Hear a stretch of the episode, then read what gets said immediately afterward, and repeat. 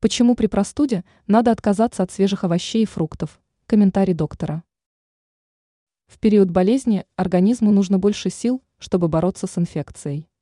Поэтому от тяжелой пищи лучше отказаться.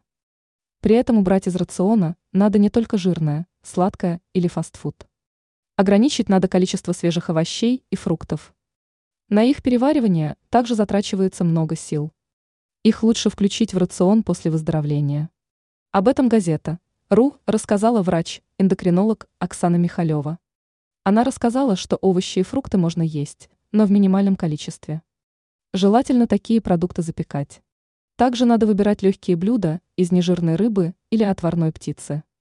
Медик отметила, что пользу принесут угощения из творога, кисломолочные продукты и легкие бульоны. Кроме этого, надо обеспечить поступление энергии в виде простых углеводов. К примеру, можно пить молоко с медом. Важно пить как можно больше чистой воды. Ранее мы писали про пять полезных правил, которые помогают укрепить здоровье.